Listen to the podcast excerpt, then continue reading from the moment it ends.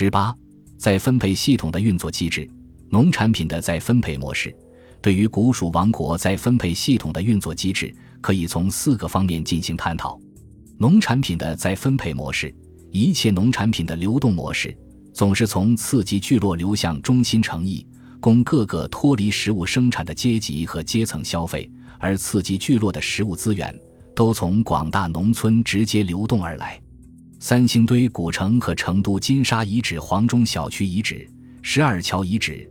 都分布着不少平民的居址、作坊和工厂，表明存在大量的非食物生产者。他们当中有建筑者、运输者、各门各类的手工业生产者、艺术者等等，也有若干贵族阶级私有的家内奴隶。这一大批非食物生产者的基本生活资料，均由周围甚至远地的农村生产，直接或间接地流向这些中心城邑。这部分农业产品。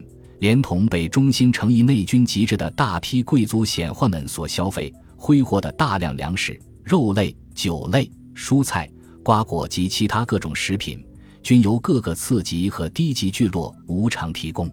畜牧和渔猎产品的再分配模式，在三星堆遗址出土大量各种兽类的遗骨遗骸，如鹿骨和大型动物遗骸等。这些野兽是由狩猎部落或监视狩猎。畜牧的部落为中心城邑的统治者贵族们提供的，也是一种由次级或低级向高级中心流动的模式。成都金沙遗址和十二桥遗址，除出土各种兽类遗骨外，还出土不少龟甲，是作为占卜用的。据动物学家研究，这种龟甲是陆龟的腹甲，而陆龟并不出产在成都平原，可见。十二桥出土的卜用龟甲是从外地引进的。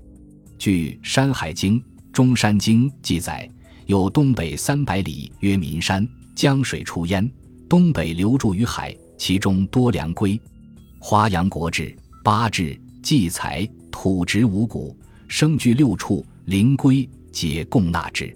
左思《蜀都赋》刘奎注引谯州《义无志》也说，茯苓多大龟。其甲可以补，其圆中叉，四代帽，俗名灵叉。岷山为江水所出，其上源为低羌之地，非蜀国王权所能及。而四川盆地东部各地，夏商时代曾为古蜀王国的属地，因此出产于这些地方的良龟、灵龟、大龟，应是通过贸易交换或供纳等方式输入古蜀王国中新城邑的。呈现为双向性或单向性的物资流动模式。感谢您的收听，本集已经播讲完毕。喜欢请订阅专辑，关注主播主页，更多精彩内容等着你。